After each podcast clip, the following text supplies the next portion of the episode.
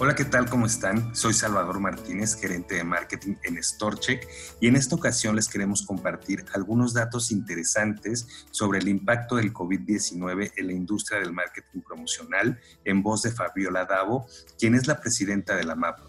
Estamos seguros que será de su interés y sin más que agregar, los dejamos con Fabiola. Gracias por su atención. Hola a todos, muchísimas gracias por estar aquí y muchísimas gracias principalmente a StoreCheck por la invitación. La verdad es que el COVID pues, es un tema que nos impacta a todos, nos está impactando ahorita y probablemente nos sigue impactando durante los siguientes meses y probablemente durante todo el próximo año.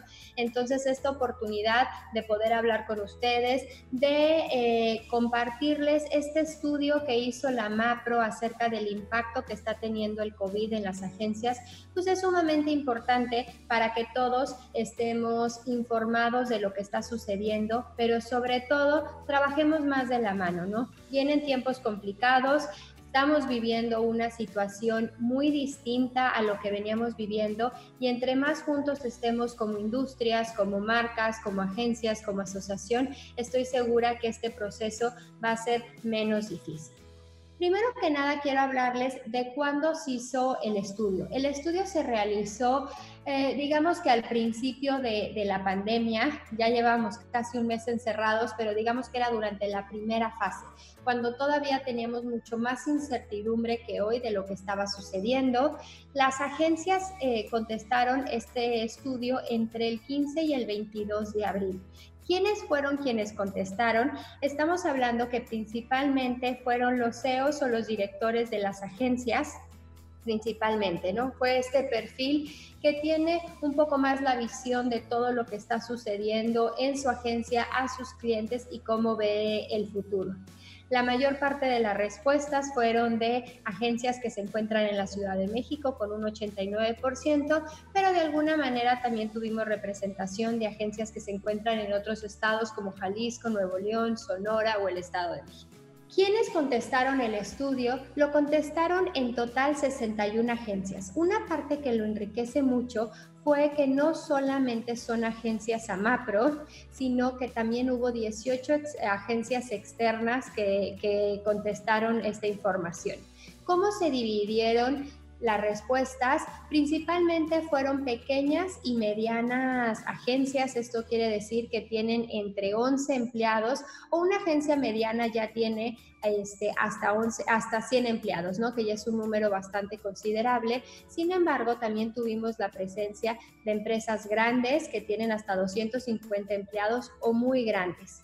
¿A qué se dedican estas agencias? Bueno, principalmente al punto de venta, promotores, demostradoras, anaqueleros, vendedores, tanto de canal mayorista, de canal moderno, de canal tradicional, como de departamentales y marcas de lujo, como otra parte importante, el 31% fue la parte de BTL. ¿Qué es lo que nos dijeron estas agencias? El primer problema es que íbamos a tener un desempleo que, eh, que el impacto del COVID, el primer impacto así duro que íbamos a tener era una parte de pérdida de empleo y aquí lo dividimos en dos partes muy importantes porque así se divide nuestra industria, ¿no? El empleo fijo, que es el staff que trabaja día a día en las agencias, principalmente en los corporativos y luego el personal que es de campo, ¿no? El personal variable. Aquí vimos que se eh, diferenciaba mucho la respuesta según el tamaño de las empresas. Principalmente ¿por porque las agencias muy grandes tienen mucho más solidez, más años en el mercado y el empleo que iban a perder era mucho más chico, por lo menos a corto plazo, ¿no? Pero vimos que las micro eh, estaban diciendo que iban a poder perder hasta el 50% de su staff fijo. Sin embargo, si nos vamos a campo, el impacto era mucho más grande, ¿no? Como mínimo, las empresas muy grandes estaban hablando de perder entre un 30 y un 50% de su personal de campo. ¿Y esto por qué? Porque lo que ya sabemos, ¿no? Llegó el COVID, cerraron las tiendas y automáticamente se cancelaron muchísimos proyectos. Aunque siguieron y durante toda la pandemia han seguido muchos proyectos activos de todo lo que es promotoría para el autoservicio, principalmente de las categorías de consumo masivo, ¿no? Estamos hablando de productos de limpieza, de productos del hogar, sobre todo de productos de comida, y hubo muchos productos que antes se vendían poco y que ahora empezaron a, resurgir. ¿Qué sucedió? Que sí, se cancelaron muchísimos proyectos, pero de alguna manera varias agencias que se dedican al productos de consumo masivo pudieron mantener una parte importante de este empleo que genera. Luego nos vamos a la pérdida de facturación entre más grande eh, las agencias, su panorama era más positivo o veían que la pandemia les iba a, afectar menos, pero de todas maneras estamos hablando que eh, había reducciones o las agencias estaban hablando de reducciones entre un 20, 30 y un 50% de su facturación. Incluso hay agencias que eh, principalmente las medianas, donde llegaron a hablar de pérdidas de más del 50% de su facturación. Esto se debe principalmente a que son agencias que trabajan con eventos, agencias de BTL, agencias de, eh, que trabajan mucho en todo lo que es alcohol, en restaurantes y toda esta parte de eventos masivos, pues sabemos que se canceló al 100% y este era el panorama que hace dos meses veían las agencias. ¿Cuáles son las medidas generales que tomaron las agencias? No fue un cambio radical, de la noche a la mañana, como ya sabemos, fue este, el COVID llega durísimo a México y tenemos que migrar nuestra forma de trabajo. Entonces, la primera cosa que todas las agencias hicieron, bueno, el 97% de las que contestaron la encuesta, fue migrar a home office. Esta parte, ya platicando durante este tiempo con muchas agencias, hubo algunas que lo pudieron resolver al 100%, principalmente porque tienen poco o nulo personal operativo. Entonces, si es una agencia digital, si es una agencia de DTL, donde no hay tanto contacto con el personal de campo, pudo migrar casi al 100% su operación y hacer todo en home. Sin embargo, hay agencias que se tuvieron que quedar con un equipo de guardia porque eh, seguían teniendo reclutamiento, seguían teniendo vacantes y tenían que entregarle o tienen que entregarle material de seguridad, material de trabajo a los promotores que siguen vigentes, ¿no? Entonces, por más que el 97% de las agencias migró al home office, eh, ha habido varias agencias que han mantenido una pequeña operación para poder seguir entregando sobre todo materiales, cartas de acceso a tienda y material de seguridad al personal. ¿Qué tuvieron que hacer el 74% de las agencias? Que esto es algo realmente duro, ¿no? Duro para la industria, duro para las agencias, duro para el staff de las agencias, que fue negociar los sueldos con los empleados. Básicamente puede decir, eh, esto viene muy duro, nos están cancelando muchísimos proyectos y los que no nos los están cancelando nos los están posponiendo y la mayoría de manera indefinida. Entonces, un 74% de las agencias hizo una negociación de sueldo con los empleados.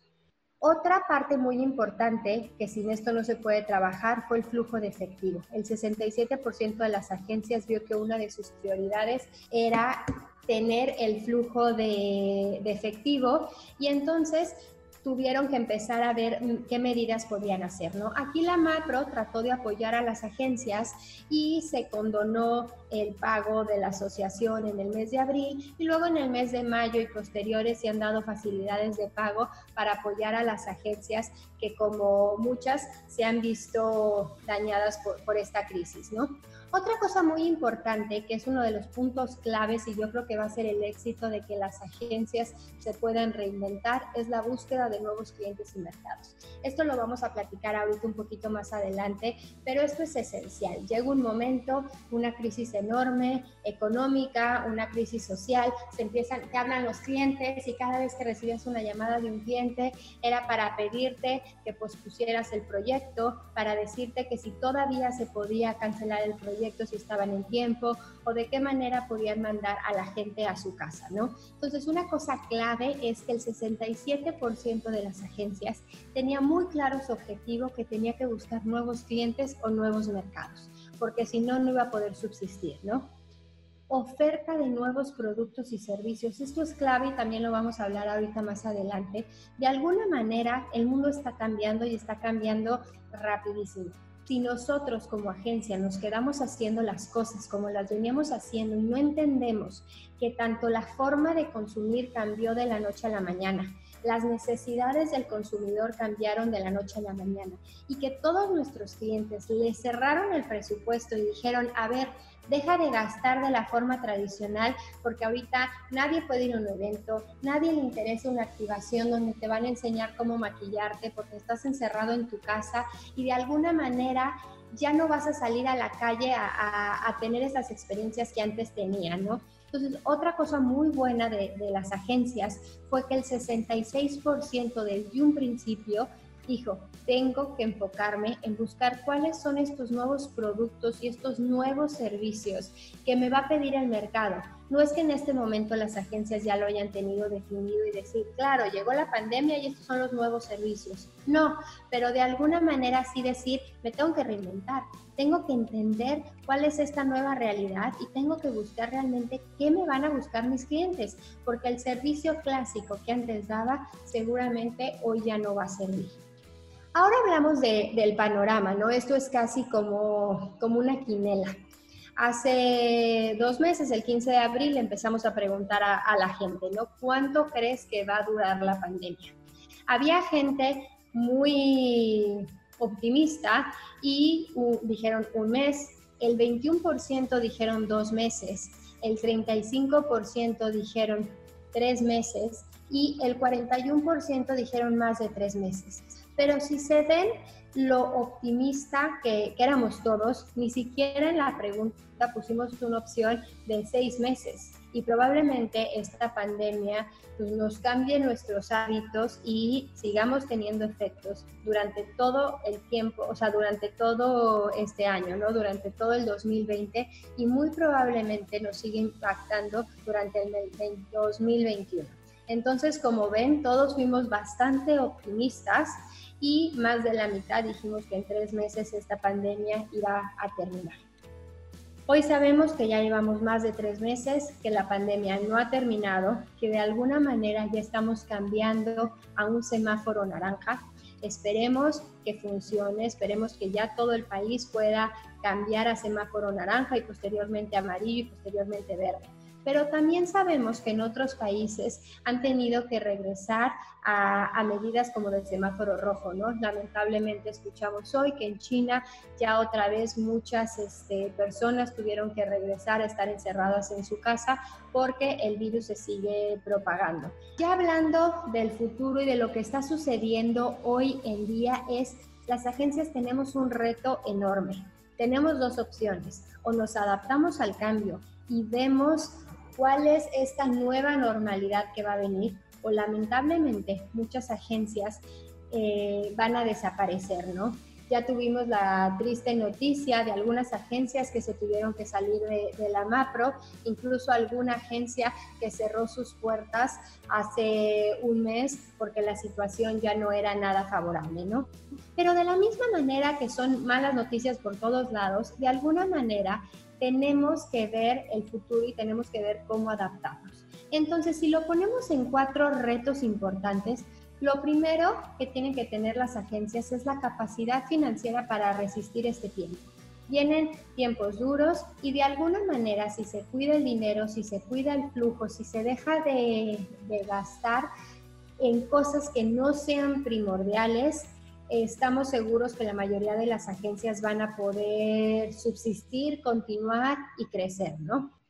Otra cosa importantísima son los clientes actuales. Muchas veces ponemos muchísimo esfuerzo en un nuevo brief, nos abre un nuevo cliente y todas las agencias salimos y nos peleamos por ganar ese pitch pero es mucho mejor cuidar lo que ya tenemos, ¿no? Y ahorita es una época importantísima para que todas las agencias realmente cuiden a ese cliente, le creen valor y que realmente los clientes vean que invertir en una agencia macro es una inversión y no es un gasto, ¿no? Porque en el momento que nos vean como un gasto, van a recortar eh, esa partida de su presupuesto y todos salimos afectados nosotros como agencias nos tenemos que replantear cada uno de nuestros clientes y ver de qué manera podemos otorgarles más valor, mejor servicio.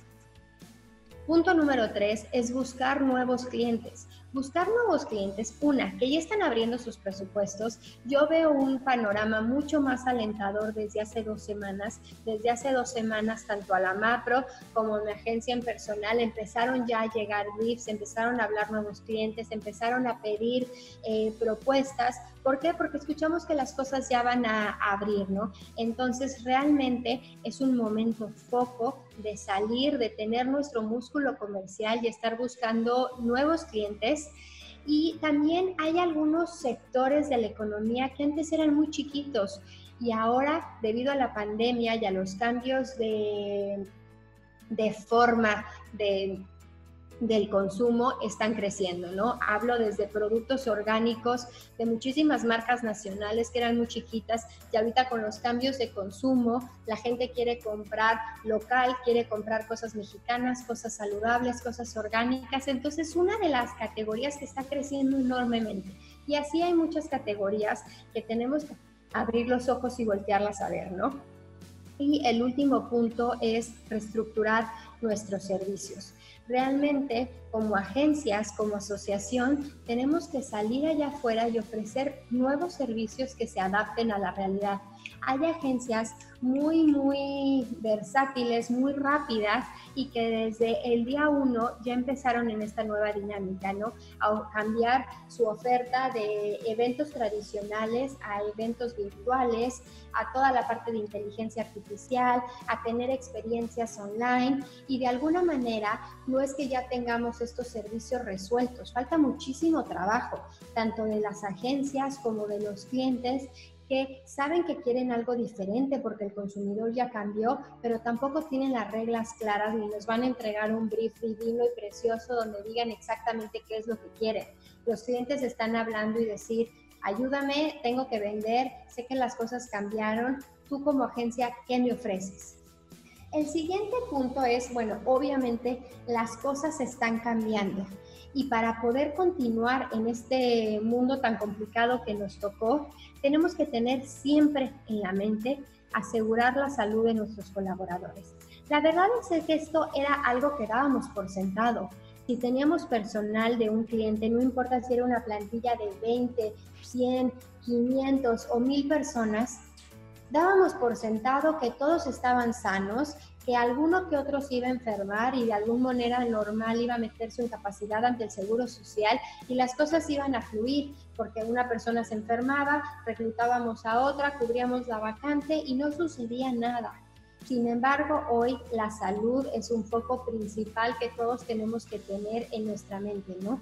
Entonces, el primer punto es, tenemos que tener protocolos de trabajo para que nos cuidemos todos Estoy hablando de oficina, obviamente del corporativo, pero principalmente de campo.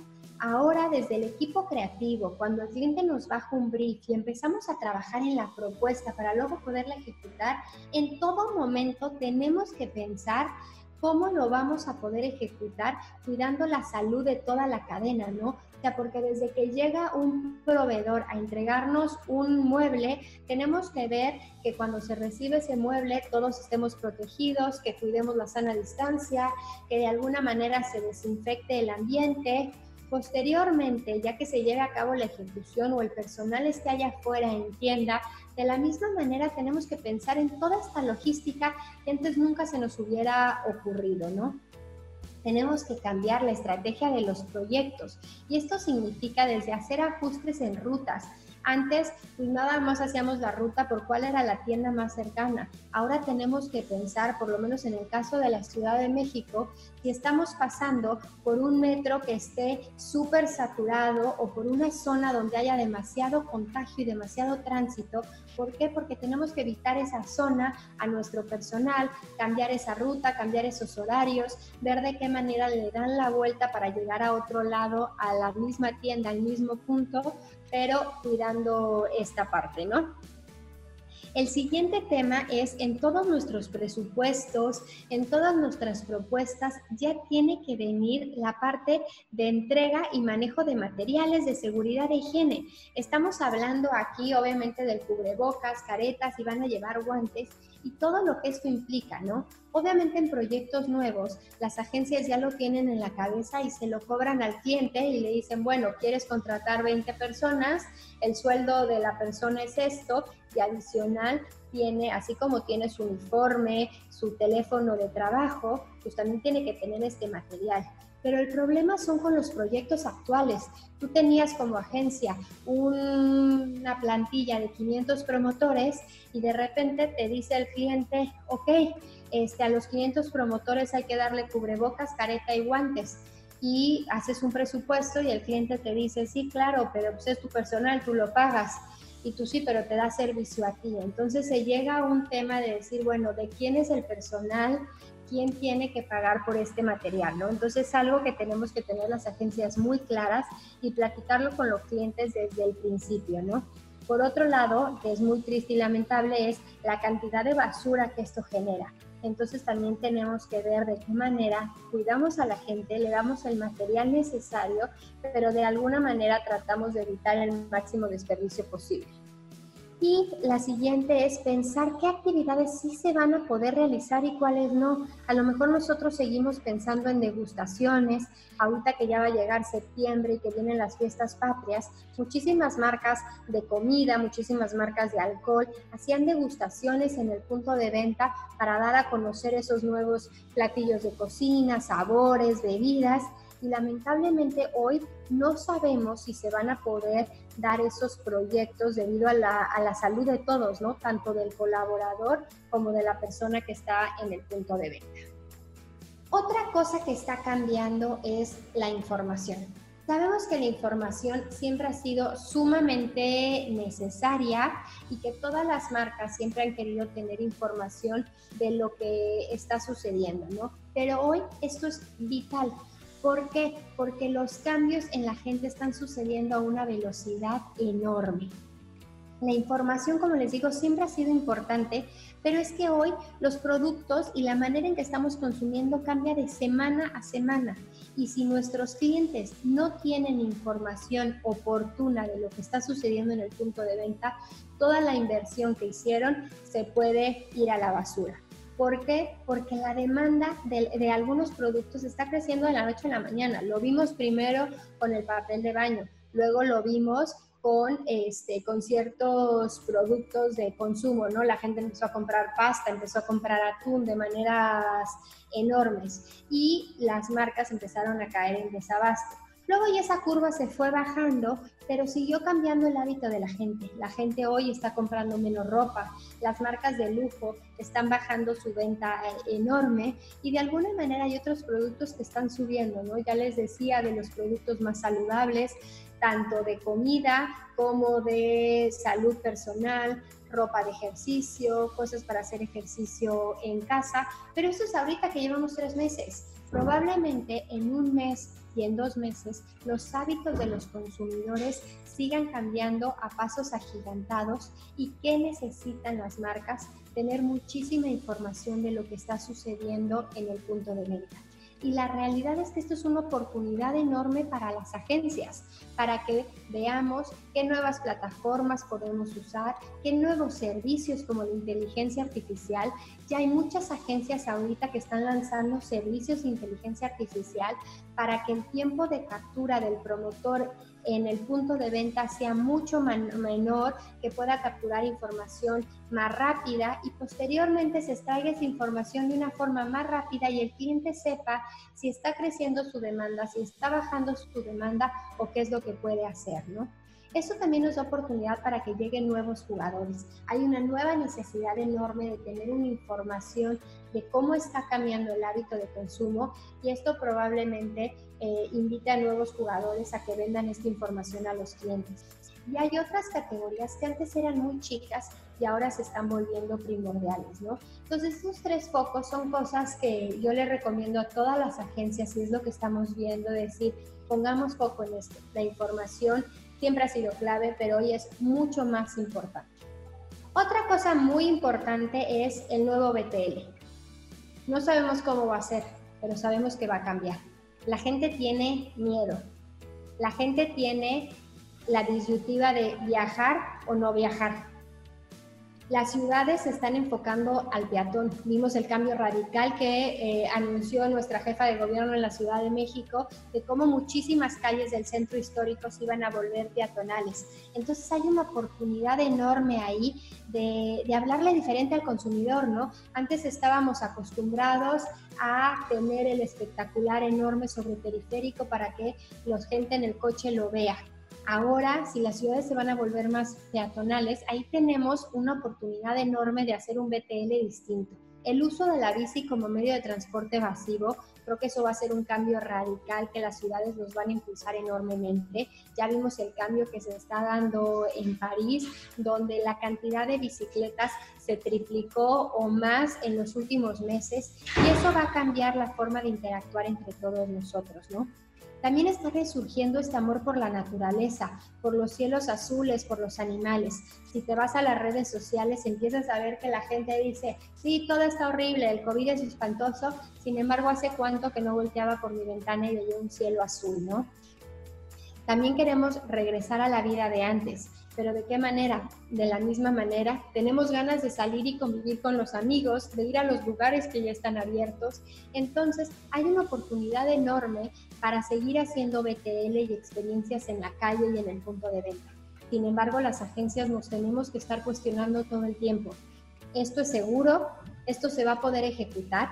Y sobre todo qué puede suceder si de la noche a la mañana ya no se puede ejecutar, ¿no?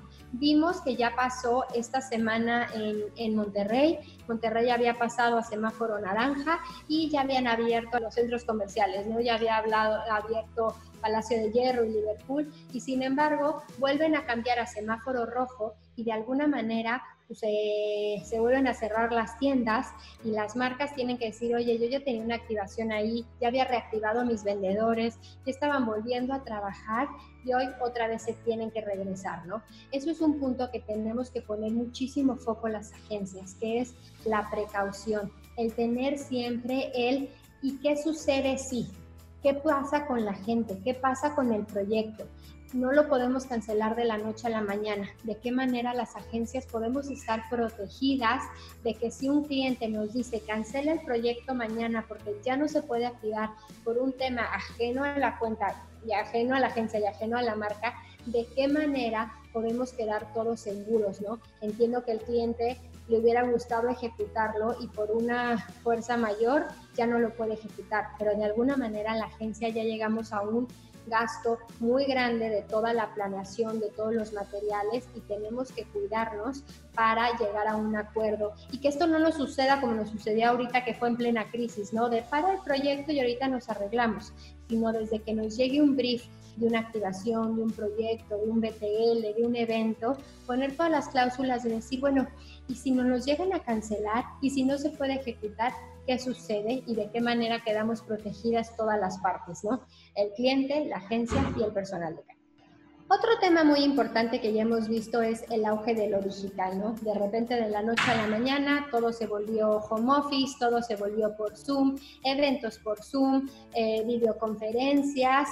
Sin embargo, tenemos que ver de qué manera convivimos con este auge digital los grandes eventos, los conciertos, si esta semana se ven en las cifras de lo que está creciendo los autocinemas en México es enorme, están saturados, están haciendo eventos y en conciertos y de alguna manera la gente está yendo porque está ávida de salir, ávida de tener estas experiencias, pero también de sentirse seguros, ¿no? Entonces estar en su coche les permite tener esta seguridad pero tenemos que entender si esto es algo solamente de la época ahorita y en el momento que se nos quita este miedo y se quiten las restricciones, si la gente va a querer seguir teniendo estas experiencias digitales, ¿no? Hubo un, boom digital, hoy en día en el momento que quieras tienes webinars, tienes conciertos, tienes clases, capacitaciones, un montón de oferta y como la gente está en su casa, está feliz de recibirlas. Pero tenemos que ver cómo va a funcionar en un futuro, ¿no? La gente realmente va a migrar a esto o de alguna manera va a decir, ya estoy saturado, quiero que acabe la pandemia y de alguna manera regresar al contacto de antes, ¿no? Según vayamos regresando, a esta nueva normalidad en la que vamos a, vivir, pues van a seguir habiendo este tipo de eventos digitales, pero también ya van a empezar a haber eventos presenciales, ¿no? Algún tipo de, concierto, algún tipo de, de expo, pero seguramente va a seguir teniendo su patita digital o va a ser gran parte digital y muy poco presencial. ¿Y cuál es nuestro foco aquí como agencias? Entender esa parte, ¿no? Eh, el poder ver cómo le podemos ofrecer a nuestros clientes, a las marcas, buenas actividades donde se aproveche este auge digital, pero de alguna manera no saturemos al consumidor hasta el grado de que se vuelva apático cuando le digamos que vuelve a haber un concierto digital diga, ya no quiero saber nada más de conciertos digitales o, este, o realmente lo saturemos, ¿no? Tenemos que encontrar este punto de equilibrio de cómo realmente le damos una buena experiencia, pero sigue teniendo el contacto. Y bueno, es todo por mi parte. Muchísimas gracias a todos y StoreCheck, muchísimas gracias